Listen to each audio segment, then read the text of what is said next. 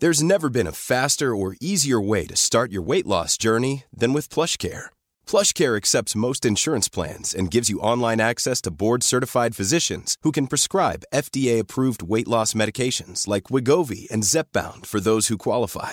Take charge of your health and speak with a board-certified physician about a weight loss plan that's right for you. Get started today at plushcare.com slash weight loss. That's plushcare.com slash weight loss. plushcare.com slash weight loss.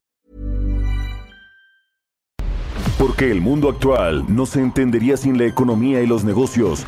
Acompaña a Mario Maldonado, el columnista de negocios más joven y objetivo del periodismo financiero, en su programa Bitácora de Negocios.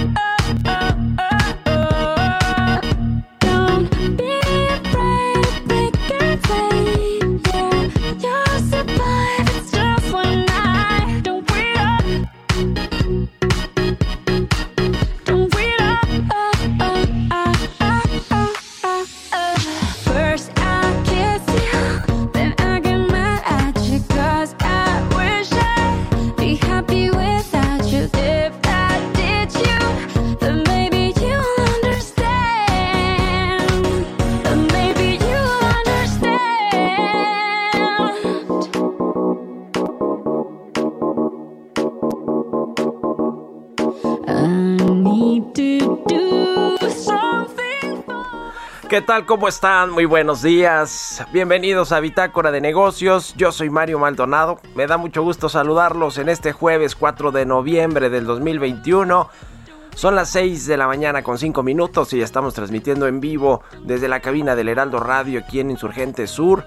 Un saludo a todos los que nos escuchan por la 98.5 de FM en la capital del país, en todo el Valle de México, en Guadalajara, Jalisco por la 100.3 de FM, en Monterrey, Nuevo León por la 99.7 de FM y en el resto del país a través de las estaciones hermanas del Heraldo Radio, en el sur de los Estados Unidos y nos vemos en el streaming que está en la página heraldodemexico.com.mx. Comenzamos este jueves con música, un poco de música antes de entrar a la información. Esta semana estamos escuchando los hits del momento en México, según las listas de Spotify. Y bueno, pues esta es de Shakira, se llama Don't Wait Up. Es, eh, bueno, pues Shaki- Shakira es una cantante colombiana muy conocida, inició su carrera en el 91, una de las artistas latinas pues más reconocidas internacionalmente, mejor valoradas. Y bueno, esta de Don't Wait Up es su más reciente canción del 2021.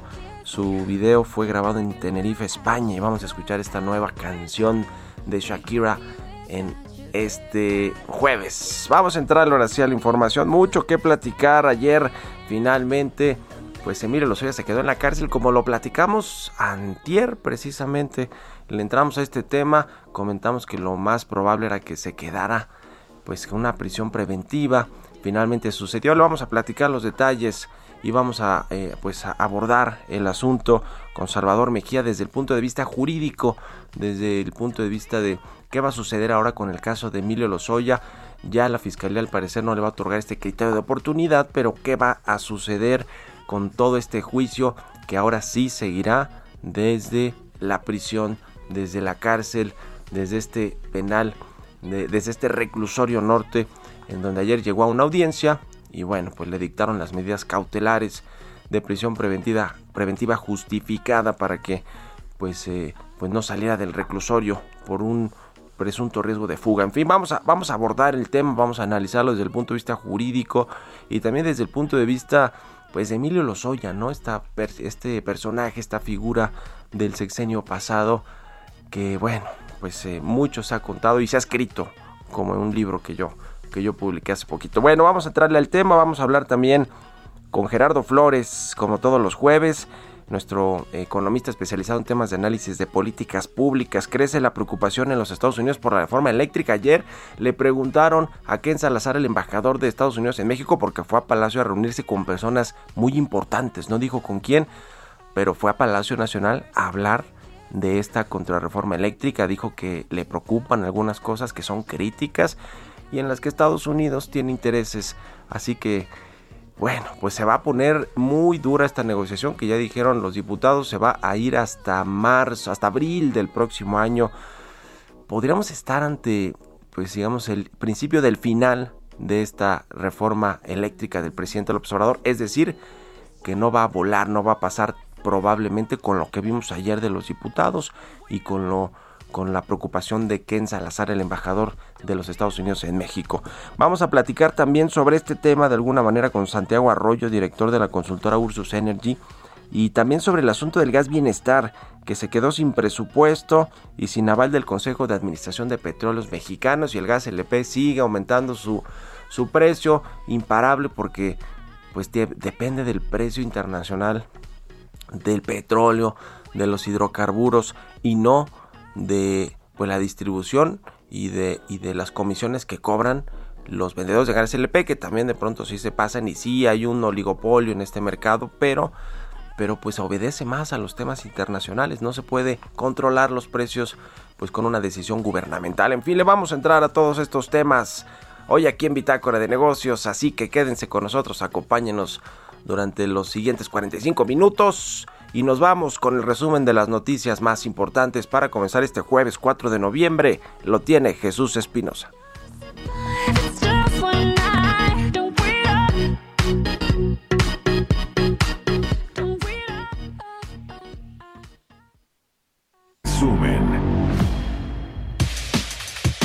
Este miércoles Emilio Lozoya, exdirector de Petróleos Mexicanos, se presentó en el reclusorio norte a comparecer por el caso Odebrecht. Durante su primera audiencia, Lozoya negó que haya intentado escapar del país y que ha respetado las medidas cautelares que le han sido impuestas.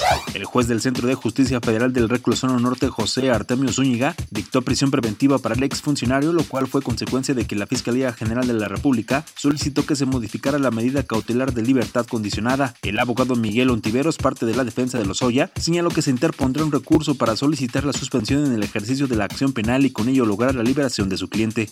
Que esta defensa manifestó claramente que el señor Lozoya Austin no solamente ha cooperado, sino que mantiene plenamente la cooperación con la Fiscalía General de la República en el marco del criterio de oportunidad y del acuerdo reparatorio, tanto en el caso Odebrecht como en el caso agronitrogenados. Eh, el juez tomó en consideración las informaciones de la Fiscalía en el sentido de que no ha garantizado todavía la reparación del daño y que por eso procedía entonces cambiar la medida cautelar hacia prisión preventiva justificada. También el abogado declaró a la salida del reclusorio norte que su cliente y la familia están tranquilos. El señor Lozoya y su familia están tranquilos a sabiendas de que estamos cooperando plenamente con las autoridades del Estado mexicano, con la Fiscalía, con el, el Poder Judicial y también en armonía con las eh, pretensiones de prevención de la corrupción del presidente de la República, Andrés Manuel López Obrador. Y así vamos a continuar para lograr la suspensión en el ejercicio de la acción penal, que puede ser en cualquier momento, y entonces que eh, quede en libertad sujeto a que ratifique su denuncia ante un tribunal. Ese es el procedimiento. Gabriel Lloro, subsecretario de Hacienda, dio a conocer en sus redes sociales que México se adhirió a la iniciativa global para establecer el Consejo de Normas Internacionales de Sostenibilidad de la Fundación Normas Internacionales de Información Financiera en el marco de la Conferencia de las Naciones Unidas sobre el Cambio Climático 2021.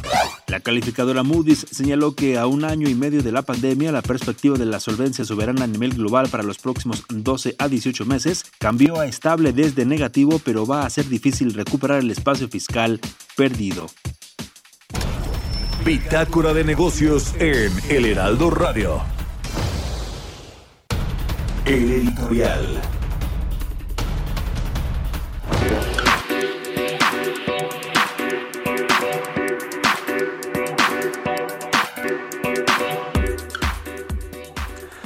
Y bueno, pues mientras el caso Lozoya vuelve a tomar tracción, a llamar eh, la atención, los reflectores de la opinión pública, hay otro asunto importante en materia de procuración de justicia que tiene que ver con Víctor Manuel Álvarez Puga y su pareja Inés Gómez Montt, quienes fueron acusados por la Procuraduría Fiscal y por la Fiscalía eh, General de la República de pues haber eh, cometido delitos fiscales eh, importantes. Además pues se les acusa ahí de temas de asociación delictuosa lavado de dinero defraudación fiscal.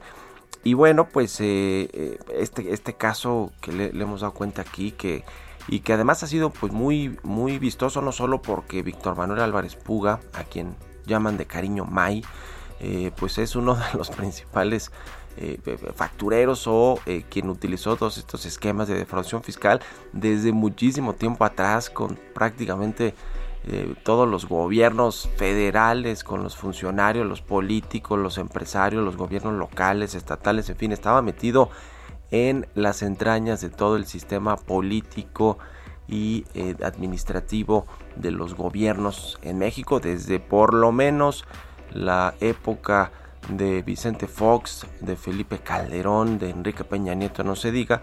Y bueno, pues una eventual aprehensión de este personaje, Víctor Manuel Álvarez Puga, pues le podría dar al gobierno muchísimo, así como le dio el caso de Emilio Lozoya. Podría ser el nuevo Emilio Lozoya si lo trajeran a declarar con este criterio de oportunidad. Ahora no deben de estar en México ni él ni su, ni su pareja o expareja Inés Gómez Montt, porque todo apunta a que ya hubo una ruptura.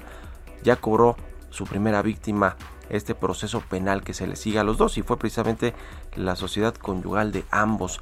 Y además de todo, según las denuncias, según lo que ha investigado la Procuraduría Fiscal y la Unidad de Inteligencia Financiera y la Fiscalía General de la República, es que Inés Gómez Montt pues digamos que tiene más relación con los delitos que se les imputan o por los que se les acusa, por los que están con un orden de aprehensión y una ficha roja además de la Interpol. Eh, Inés Gómez Montt, ya le hemos platicado aquí, es sobrina del exsecretario de Gobernación, de Fernando Gómez Montt, y de hecho, pues ambos ya siguieron su camino legal por separado. Los dos tienen eh, abogados eh, distintos. Y bueno, nada más un dato de las 22 empresas que se investigan a esta pareja de May y de Inés Gómez Montt. Inés Gómez Montt está relacionada con 14, mientras que Álvarez Puga solo con 8 razones sociales está más metida en los, en los asuntos Inés Gómez Montt que su esposo Víctor Manuel Álvarez Puga. Qué cosa, este, este caso es el siguiente explosivo en materia de procuración de justicia. Ya, ya, ya estaremos viendo qué sucede. ¿Ustedes qué opinan? Escríbanme en Twitter, arroba Mario Mal y a la cuenta arroba Heraldo de México. Economía y mercados. Roberto Aguilar ya está aquí en la cabina del Heraldo Radio. ¿Cómo estás, mi querido Robert? Buenos días. ¿Qué tal, Mario? Me da mucho gusto saludarte a ti y a todos nuestros amigos. Pues bueno, finalmente se dio a conocer el, eh, la decisión de política monetaria de la Reserva Federal.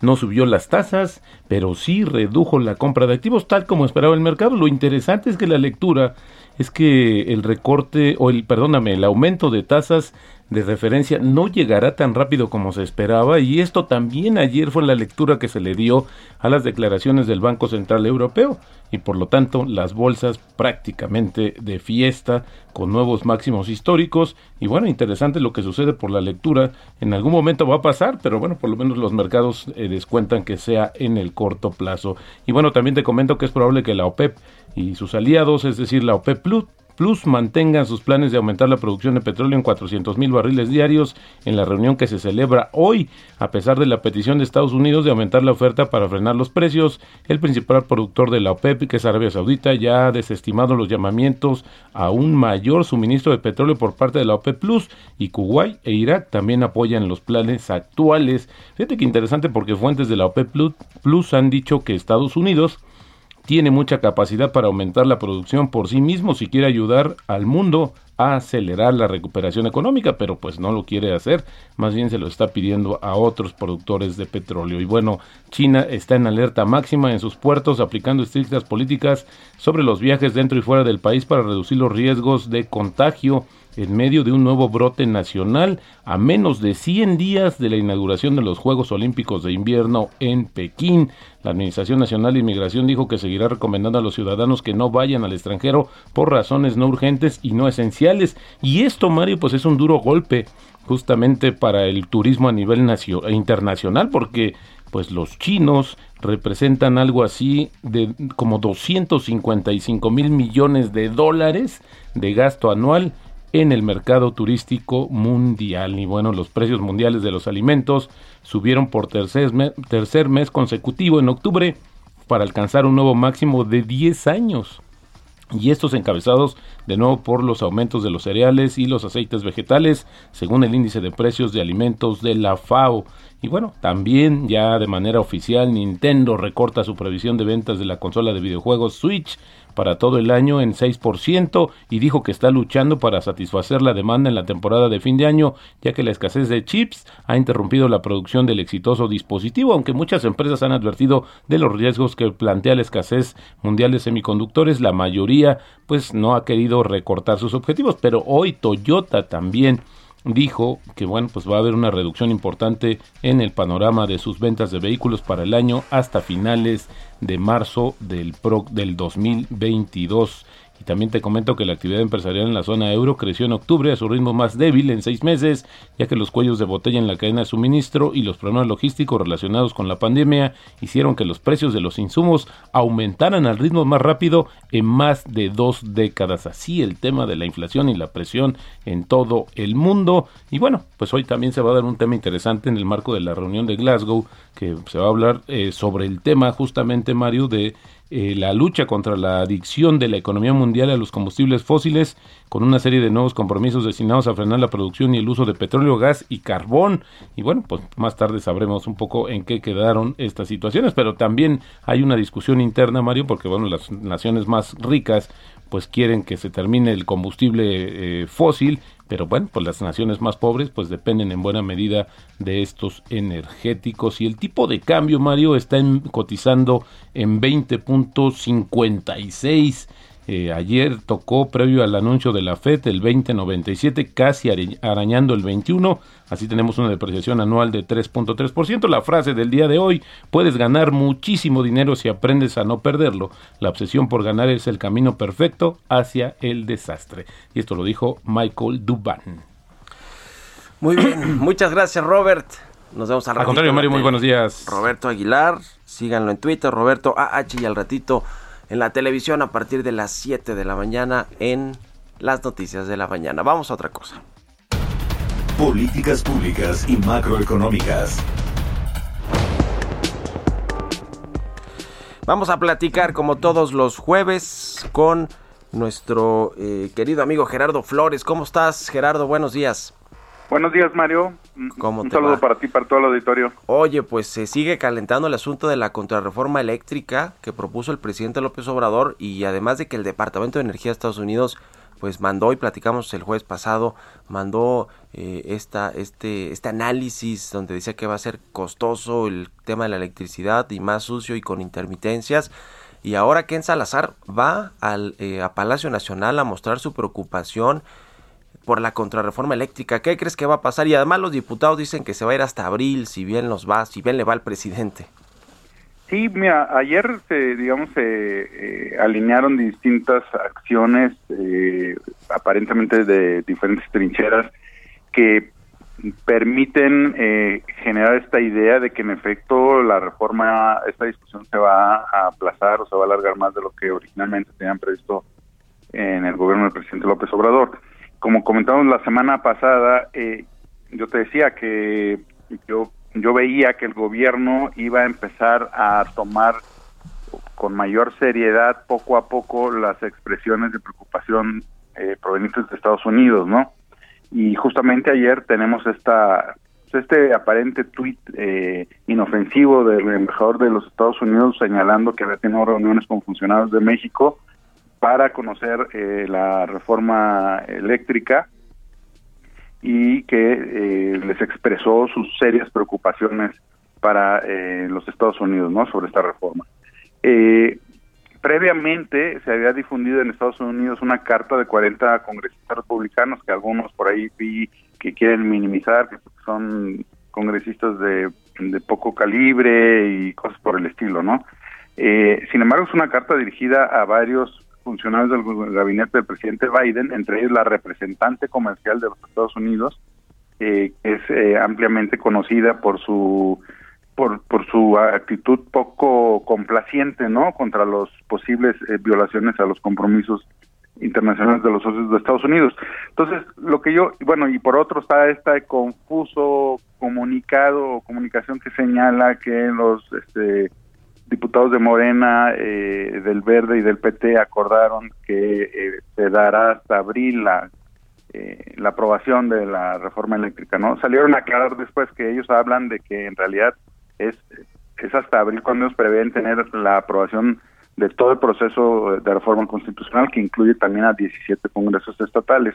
Aún así se me hace que eh, para una reforma de mucha importancia para el presidente están considerando demasiado tiempo, ¿no? Para otro tipo de reformas han obtenido esos votos de los congresos estatales eh, mucho antes, ¿no? Entonces me, da la impresión de que sí están empezando a, a mover las fechas, que sí está empezando a sentirse la presión de Estados Unidos y, como te decía la semana pasada, pues yo creo que la van a empezar a tomar ya ahora sí más en serio, ¿no? Pues sí. A ver, ¿tú crees que con estos indicios de que ya Estados Unidos ahora sí está eh, pues eh, eh, buscando cabildear o interferir, interceder por sus empresas, por supuesto, pero pues interferir en la aprobación de la reforma, ¿crees que es el principio del final? Es decir, que, que esto indica claramente que no van a pasarla en el Congreso mexicano. Yo, yo desde el principio te decía que yo no veía condiciones para que se aprobara, ¿no? Eh, lo que yo veo es que, que, creo que el gobierno de México está empezando a tomar con más seriedad. Yo creo que cuando se lanzó esta iniciativa hubo un, un menosprecio por analizar con seriedad los verdaderos compromisos de México y se basaban más en la retórica de decir, no, no violamos nada, ¿no? Pero yo creo que ya eh, empezaron a recibir análisis serios de que de que sí hay serias este, desviaciones de los compromisos de México y que implicaría importantes este, represalias, ¿no? Sí. No se diga... Sí, no se diga Carlos Ursúa, ¿no? Ayer el, secretario de Hacienda del presidente López Obrador dijo que era el peor error de su sexenio, la reforma eléctrica. Sí, además, digo, este, yo, yo creo que sí están ocurriendo cosas que eh, no tomaron en cuenta al principio y eso pues, Muy bien. está haciendo mover sus planes. ¿no? Muchas gracias Gerardo, buenos días y vamos a la pausa. Continuamos en un momento con la información más relevante del mundo financiero en Bitácora de Negocios con Mario Maldonado. Regresamos. Estamos de vuelta en Bitácora de Negocios con Mario Maldonado.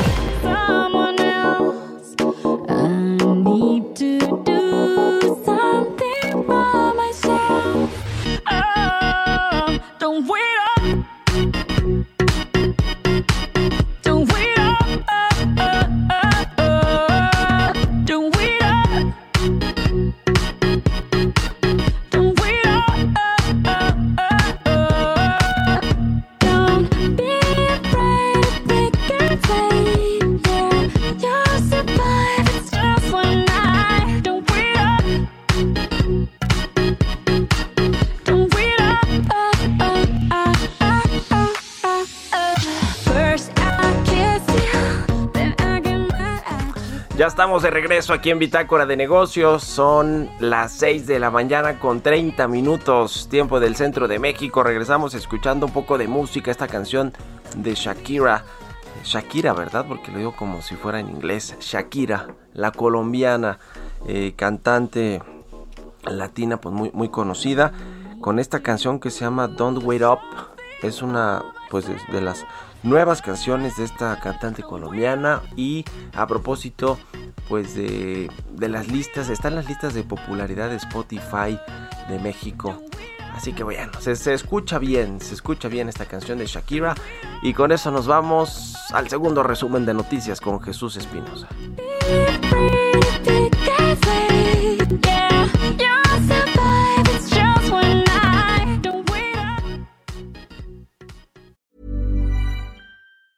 Mom deserves the best, and there's no better place to shop for Mother's Day than Whole Foods Market. They're your destination for unbeatable savings, from premium gifts to show-stopping flowers and irresistible desserts. Start by saving 33% with Prime on all body care and candles. Then get a 15-stem bunch of tulips for just $9.99 each with Prime. Round out Mom's menu with festive rosé, irresistible berry chantilly cake, and more special treats. Come celebrate Mother's Day at Whole Foods Market. El resumen. A partir del 7 de noviembre del 2021 a las 23 horas tiempo de México, el gobierno de Estados Unidos aplicará nuevos requisitos para todos los viajeros internacionales que ingresen a su territorio. Los pasajeros que cuenten con su esquema de vacunación completo deberán presentar un certificado de vacunación emitido por una entidad gubernamental, así como una prueba de COVID-19 negativa. A una semana de que se realice el evento comercial del Buen Fin, los retrasos en el envío de mercancías, sobre todo de Asia, tienen nerviosas a las cadenas comerciales pues temen que haya un desabasto y la demanda en este evento sobrepase la oferta de los establecimientos.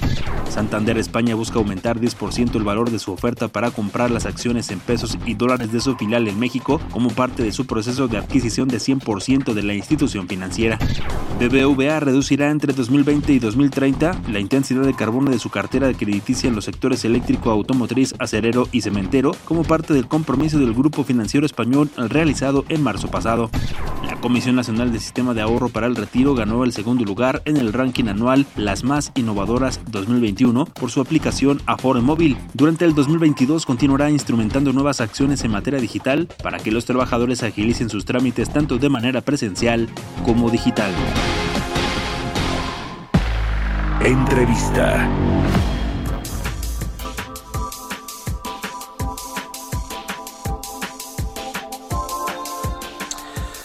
Bueno, vamos a platicar con Salvador Mejía, abogado, socio director de Asimetrix, experto en temas de prevención del lavado de dinero. ¿Cómo estás, mi querido, Querido Salvador? Mario, muy buenos días, muy buenos días al auditorio. Buenas madrugadas, pero ya con el cambio de horario ya ya es, ya son como las siete y media, ¿no? Pero son seis y hora media, de ¿eh? la No- no- no- Mario, no- esa es la hora. No hay que confundir a la audiencia. 6 con 33 minutos. Oye, mi querido Salvador, pues a ver, este asunto de, de Emilio Lozoya, eh, interesante lo que sucedió ayer en esta audiencia con este eh, juez eh, allá en el reclusorio norte. Eh, que bueno, pues eh, finalmente dejan a Lozoya en esta prisión preventiva, preventiva justificada que quizá le debieron aplicar desde hace mucho tiempo o desde que lo trajeron extraditado a México, pero bueno, no sucedió. Traía este asunto del criterio de oportunidad, que es lo primero que quiero preguntarte además, pues de tus apuntes al respecto de este caso. ¿Todavía hay la posibilidad de que obtenga el criterio de oportunidad? Porque algo así dejó entrever su abogado Miguel Ontiveros al salir de la audiencia.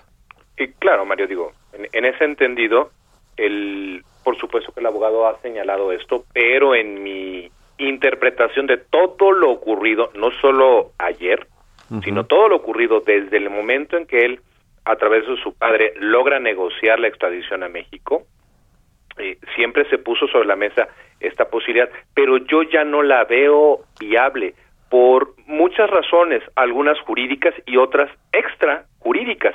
La más importante de todas, Mario, eh, o las dos más importantes de todas ellas, eh, son que primero nunca logró eh, garantizar el, el daño que le generó al patrimonio nacional y la segunda, pues con la pena para sus abogados, pero ya existe un animus presidencial en contra de Emilio Lozoya, entonces creo que la ofensa causada al presidente es el elemento para que esa ese beneficio desaparezca. Y si me presionas un poquito más, mi querido Mario, yo te diría que tampoco la veo viable porque al final de cuentas nunca apareció toda la información que supuestamente Emilio Lozoya iba a aportarle al Ministerio Público para que con ello, y, también desde un plano eh, netamente político, para que con ello el presidente pudiera eh, lanzar o relanzar toda esta campaña en contra de sus opositores por corrupción. Eh, Lozoya incumplió prácticamente con todo lo convenido, por ello no veo cómo vaya a poder lograr ese, ese acuerdo. Ujú. Eh, eh, justamente se habló de un acuerdo reparatorio de, de Lozoya, pero pues por lo, por lo que se conoció allí en la audiencia, solamente ponía sobre la mesa dos casas que tiene aquí en la Ciudad de México, una, una de estas precisamente la que compró con dinero producto de la corrupción de Odebrecht, de los sobornos que le pagó. Exacto. O sea, y que al final del día esa, sí. esa casa, en mi entendimiento, es eh, forma parte del producto del delito, no es una casa obtenida con recursos de procedencia lícita. Entonces tú no puedes reparar con algo que es producto de un delito. Al final del día, ese, esa casa incluso eh, eh, la fiscalía estaría en posibilidad de, de ejecutar la extinción de dominio, entonces no la puede utilizar para garantizar el daño. ¿Qué va a suceder ahora con, con Emilio Lozoya? ¿Cuánto crees que va a tardar eh, este asunto de- en resolverse? Porque, a ver, eh, más allá de la ampliación de 30 días que le dio el juez eh, que lleva el proceso ahí en, el reclusorio norte a Lozoya para que presentara las pruebas, una sexta prórroga de esta investigación complementaria. Más allá de eso, la fiscalía, eh, pues en, en teoría ya va a perseguirlo por los tres delitos que le está imputando, ¿no? Es decir, ¿cu- cu- cuánto puede tardar o qué tan expedito puede ser un- una sentencia contra Emilio Lozoya? No, esto Mario va a tomar su tiempo. Hagamos de cuenta de que todo lo, este casi año y medio que llevábamos en la tragicomedia judicial de Emilio Lozoya, haz de cuenta que no pasó nada, que es borrón y cuenta nueva, y que vamos a iniciar nuevamente un proceso en contra de Emilio Lozoya.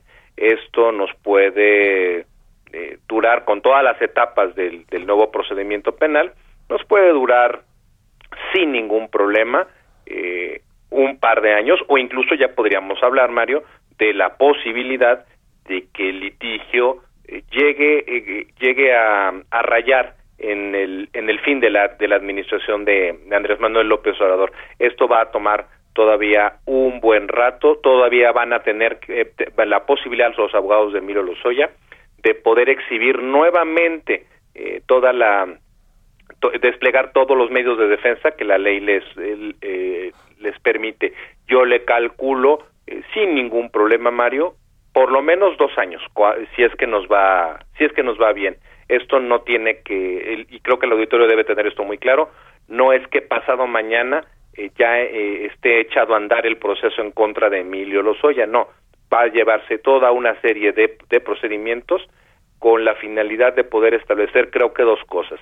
La primera, la culpabilidad de en su caso de Emilio Lozoya junto con la reparación del daño y la segunda, derivado de todo lo que pueda derivarse ahora sí por primera vez de sus declaraciones judiciales posibles responsabilidades en contra de todas aquellas personas que Emilio mencionó en su primera y terriblemente fantasiosa primera declaración ante la Fiscalía General de la República. De ahí vendrán otra otra tanda de posibles eh, casos judiciales o no.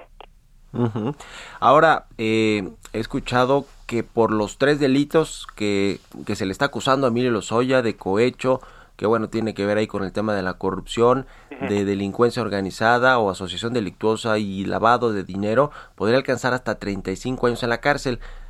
¿Qué crees que va a suceder con, con este asunto? A ver, yo, yo, yo de fondo, y, y- y quiero ponerlo ahí antes de la pregunta, o antes de tu respuesta, Salvador, eh, creo que finalmente Emilio Lozoya les ayudó al gobierno con esta declaración incendiaria el, el eh, año pasado, a mediados del año pasado, con la denuncia de 70 personas y muchos son adversarios políticos de la 4T o del presidente López Obrador. Yo creo que eso se lo van a terminar pagando, déjame ponerlo así entre comillas. Ujú. Bueno, Mario, es una posibilidad absolutamente real. Por supuesto que coincido contigo, pero también entonces yo te pediría que incorporáramos otro elemento, el enojo, el brutal enojo por parte del, del presidente. Tan es así, y, y que esto nos va, y esto nos llevaría a pensar eh, en que se fueran por la por la máxima. Ojo, tampoco se van y hay que tomarlo también en cuenta, no se van por delincuencia organizada. Es un es un dato para mí siempre eh, eh, revelador. Eh, pero no, yo quiero que vea que veamos esto, Mario. Es tanto el enojo del presidente y por lo tanto también es viable hablar de los 35 años porque están sobre la mesa. El enojo fue tanto, fue tal que ordenó que la Fiscalía General de la República, por primera vez en todo este proceso, actuara de conjunto con la unidad de inteligencia financiera para poder eh, tener un frente común en un en un proceso judicial y eso permitió a su vez demostrar ante el juez lo que nosotros sabíamos desde el día uno que él tocó eh, pie en México. Eh, hiciste, eh, cometiste tales delitos, tienes tales elementos para poder darte a la fuga, has incumplido con todo esto y por lo tanto, y sobre todo tienes, eh, le detectaron dos millones de euros por ahí eh, que tenía ocultos y por lo tanto eso implica que puedes darte la fuga. Las autoridades por primera vez, Mario, trabajaron de la mano y lograron en dos patadas, bueno, aunque la audiencia fue bastante larga, pero en dos patadas, en un sola, en una sola audiencia, Mario, lograron darle la vuelta a todo el entramado jurídico para lograr lo que habíamos platicado por ya un buen rato, el cambio absoluto en la situación jurídica de Emilio Lozoya. Entonces creo que también, Mario, hay que contemplar ese factor. Le deben favores, puede ser, pero también la molestia generada al presidente fue tal que todo el andamiaje jurídico de Procuración de Justicia, eh, todo el engranaje se echó a andar para cambiar la situación en contra de Emilio Lozoya. Ujú. Pues sí, la verdad es que además la presión social, política, mediática, era demasiado fuerte ya para la Fiscalía General de la República y para el propio presidente López Obrador que, a ver, eh, eh, es otra cosa que quiero preguntarte, Salvador, él, el presidente, cuando se filtró la denuncia a los medios de comunicación, que en teoría pues no debió suceder, la denuncia de Lozoya, el presidente al siguiente día dijo, la leí, está fuertísima y dio por verdaderos Claro. muchos de estos temas que denunció Lozoya. ¿Qué va a pasar con las personas que denunció? ¿Pueden demandarlos ahora por daño moral? No sé, algo puede, puede, puede haber una, una respuesta fuerte de toda la gente que denunció eh, Emilio Lozoya, porque, a ver, la, la fiscalía está diciendo, pues reconozco que no aportó las pruebas y por lo tanto no le voy a extender este crédito de oportunidad. Ah, claro, claro, Mario. Y ahí te va. Mira, yo no puedo analizar esto sin recordar algo. La sonrisa de satisfacción en Santiago Nieto, la última vez que estuve en su oficina y que me mostró la investigación de Odebrecht y la y la responsabilidad de la participación de Emilio Lozoya en, en, en todo este en todo este entramado. Eh, creo que aquí tendríamos que empezar a hablar también de ganadores, Mario, y perdedores. La, los, eh, los grandes, el gran ganador, el ganador absoluto de todo, de todo este caso es Santiago Nieto. No importa cómo lo veamos, Santiago Nieto es el técnicamente el único funcionario dentro de este show que ha hecho lo correcto, que ha realizado las investigaciones pertinentes, que ha realizado el mapeo de, eh, de realizado redes de vínculos, todo el mapeo lo tiene él sobre sobre su escritorio y lo ha planteado una y otra vez ante la fiscalía. Él es el gran ganador. Y por otro lado, los grandes perdedores pues inevitablemente son el fiscal general eh, Gertz Manero porque abusaron tanto tanto en la fiscalía como en la como en la defensa de de Emilio Lozoya abusaron sistemáticamente de, de la ley y de todos los posibles acuerdos que, eh, que que se generaron y por supuesto el otro gran perdedor es el presidente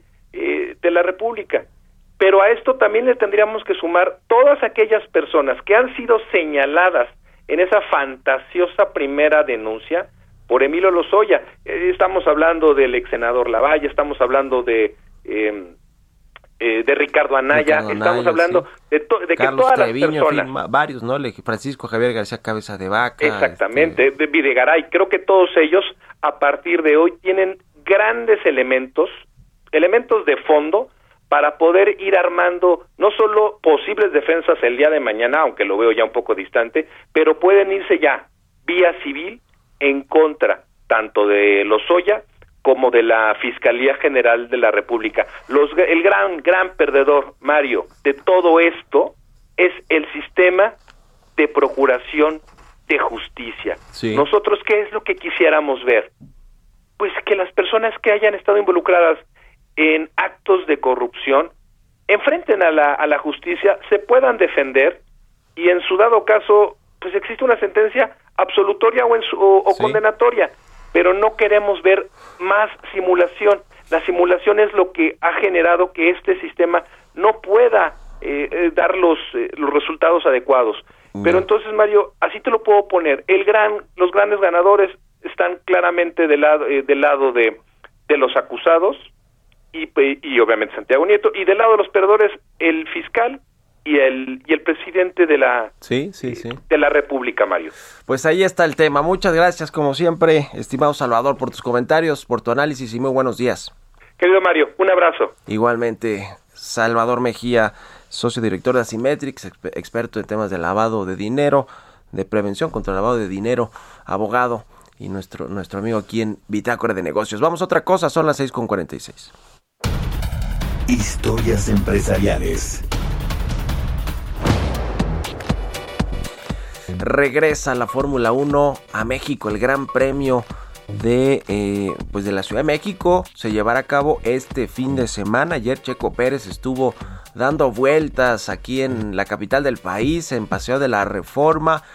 Eh, 100 mil personas, dice el gobierno de la Ciudad de México, que asistieron a esta, a esta presentación, a este show de Sergio Checo Pérez, quien va a correr este domingo. Bueno, va a hacer las pruebas y todo esto, pero la carrera estelar es el domingo. Él quiere subirse al podio y ojalá que sí, que sí lo logre, pero pues de, qué se trata todo este tema de la Fórmula 1, del Gran Premio. Vamos a escuchar aquí una pieza que preparó nuestra compañera Giovanna Torres al respecto del Gran Premio de México y lo que podría suceder, los números de la Fórmula 1 y de este Gran Premio. Vamos a escucharlo.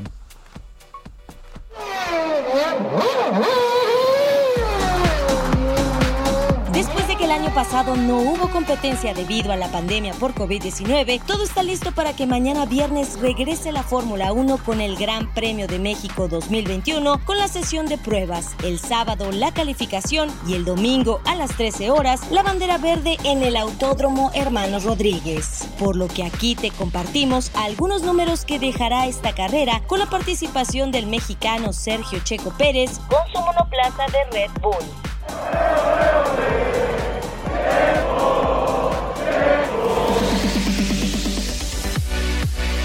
La Secretaría de Turismo espera la llegada de más de 188 mil turistas a la Ciudad de México, de los cuales 42 mil serán extranjeros.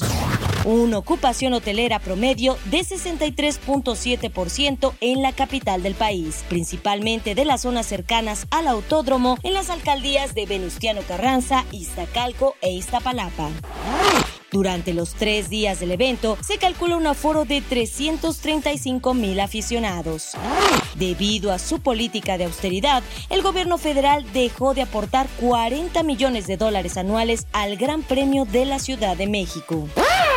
De acuerdo con datos de la Sectur, la edición 2019 generó alrededor de 9 mil empleos y una derrama económica de casi 17 mil millones de pesos. El Gran Premio de México tiene un impacto económico de 400 millones de dólares, cifra que lo ubica por debajo de la competencia de Abu Dhabi. Según la revista Forbes, Checo Pérez es el cuarto piloto de la Fórmula 1 mejor pagado, con un salario base de 5 millones de dólares. Finalmente, el Gran Premio de México ha recibido cinco reconocimientos como la mejor carrera de la temporada, solo que no se adjudicó la distinción en 2020 al no llevarse a cabo. Para Bitácora de Negocios, Giovanna Torres. Y otra vez, muchas gracias a todos los que hicieron esto posible y, y nos vemos el domingo. Mario Maldonado en Bitácora de Negocios.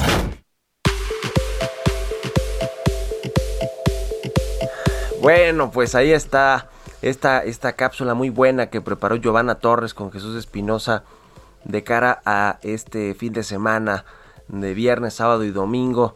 Pero bueno, el domingo la, la, carrera estelar donde Sergio Pérez, que creo que además va en cuarto lugar, si no me equivoco, de toda la, competencia de la Fórmula 1 de este, de este año. Y bueno, pues en una de esas, si se queda en el podio, por lo menos en un tercer lugar, podría estar ahí peleando fuertemente ya, eh, estar entre los tres mejores de este año de la Fórmula 1 con su, pues ya no tan nuevo equipo de Red Bull, que, creo que le ha funcionado mucho este cambio, y su coequipero, también Max Verstappen, han hecho una buena mancuerna. Y bueno, pues ojalá que le dé esta satisfacción a los mexicanos, porque además pueda, ojalá que pueda sacarse esa espinita de eh, otros eh, eh, premios que se han llevado a cabo aquí en México desde que comenzó la Fórmula 1 en nuestro país o que regresó a la Fórmula 1. Pues Checo Pérez una vez se, en, en, las primeras vueltas, en la primera vuelta no me acuerdo, creo que fue en el 2019, se quedó ahí este, sin poder eh, participar, algo le pasó a su coche y, y, y, bueno, ojalá que se saque esa espinita, por lo menos ayer ya hubo esta demostración de mucho cariño aquí en la Ciudad de México por parte de toda la gente que pues quizá habrá quienes no puedan ir a la Fórmula 1 a pagar digamos un boleto que creo que los más baratos están en 1500 pesos y de ahí para arriba hasta los 40 mil 50 mil pesos pero bueno por lo menos pudieron ver a Checo Pérez en acción en las calles de Paseo de la Reforma con su eh, monoplaza ahí de Red Bull que ojalá que ojalá pues le vaya muy bien a Checo Pérez. Y bueno pues esto también le trae una derrama, derrama importante en términos económicos para la capital del país. Viene gente no solo de muchos lados del mundo, de muchos países, sino también de muchos estados de la República Mexicana y los propios capitalinos, los chilangos también están aquí eh, pues eh, eh, consumiendo productos, se genera mucha actividad económica con los hoteles, los restaurantes, el comercio. En, de cara a lo que es este gran premio. Así que, pues ojalá que también sirva a la Ciudad de México para que se recuperen empleos, para que se genere, se reactive la economía que bueno, pues sigue siendo un problema precisamente enfocado en los servicios, en el comercio, en el turismo, en los restaurantes y en otras actividades que son pues eh, donde estaban concentrados ciertamente los trabajadores que se que se pagaban por la vía del outsourcing. En fin, ojalá que sea un muy buen fin de, muy buen fin de semana para para Checo Pérez para esta escudería de Red Bull Racing y que, y que le dé toda la satisfacción que requiere, que, se, que, que quiere darles Checo Pérez a los mexicanos, a los fanáticos de la Fórmula 1 en este Gran Premio de México del fin de semana. Ya casi nos despedimos, ya no, no pudimos platicar, no pudimos hacer contacto con Santiago Arroyo para entrar a este tema del gas bienestar que se quedó sin presupuesto registrado y sin el aval del Consejo de Administración de Pemex. Bueno, pues parece ser que así como la reforma eléctrica podría comenzar a hacer agua en este gobierno, con lo de Estados Unidos y con lo que dicen los diputados y, con las muestras eh, o las presiones que tienen los diputados del Verde y del PRI con respecto a que no están de acuerdo con lo que se plantea por parte de Manuel Barlet y del presidente en esta contrarreforma eléctrica. Así que, así como este asunto de la contrarreforma, quizá el asunto del gas bienestar y la fijación de eh, precios máximos, el tope a los precios en el gas LP también podría pues hacer agua muy pronto. Bueno, con esto nos despedimos. Muchas gracias por habernos acompañado este jueves aquí en Bitácora de Negocios. Se quedan aquí en las frecuencias del Heraldo Radio con Sergio Sarmiento y Lupita Juárez. Nosotros nos vamos a la televisión, al canal 10, a las noticias de la mañana, pero nos escuchamos aquí mañana tempranito a las 6. Muy buenos días.